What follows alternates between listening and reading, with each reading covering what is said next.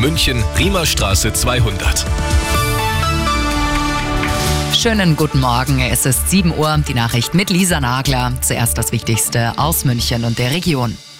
Wer vom Münchner Flughafen ausfliegt, plant heute mehr Zeit ein und der Schwimmausflug wird an diesem Wochenende wohl nix. Es wird weiter im öffentlichen Dienst gestreikt. Noch bis heute 10 Uhr Vormittag ist das Flughafensicherheitspersonal betroffen. Ab morgen dann die Stadtwerke München. Damit bleiben die städtischen Schwimmbäder und auch die Saunen geschlossen.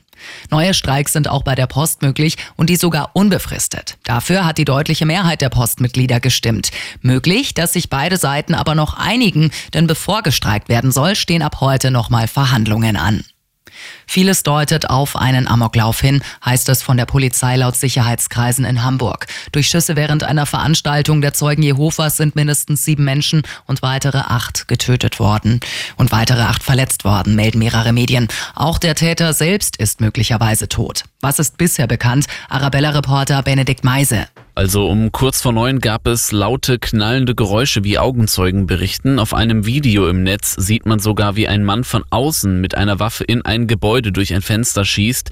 Dann Ruhe, kurz darauf weitere Schüsse. Der Mann dann im Gebäude, er soll hektisch von Etage zu Etage gelaufen sein, wie eine Augenzeugin berichtet. Die Schüsse kamen immer wieder, das waren ungefähr vier Schussperioden und in diesen Perioden fielen immer mehrere Schüsse, etwa im Abstand von so 20 Sekunden bis einer Minute. Dann traf auch schon die Polizei ein und hat das Gebäude gestürmt.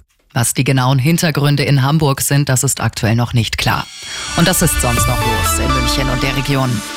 Im mysteriösen Münchner Mordfall Sonja Engelbrecht gibt es 280 neue Hinweise nach der ZDF-Sendung Aktenzeichen XY vergangene Woche. Vor allem zu einer auffällig blau-schwarzen Decke, die bei den Überresten von Sonja vergangenes Jahr im Landkreis Eichstätt gefunden wurden. Die Decke könnte den Täter überführen. Die damals 19-Jährige war vor gut 28 Jahren nach einem Abend mit Freunden am Stiegelmeier Platz verschwunden. Und wer sucht seinen Ehering? Ein Bub hat einen goldenen Ring mit Gravur in Egelharting im Landkreis Ebersberg gefunden und sucht jetzt den Besitzer. Lokalreporterin Ronja Schinner. Der Bub hatte den Ehering bereits im Januar im Rindstein in der Graf-Ulrich-Straße entdeckt und einfach mitgenommen. Seine Mama hat den Ring jetzt im Rathaus Kirchseon abgegeben. Dort wird er ab sofort für ein halbes Jahr aufbewahrt. Immer gut informiert. Das Update für München und die Region wieder um halb acht. Und jetzt der zuverlässige Verkehrsservice mit dem Morgenhuber.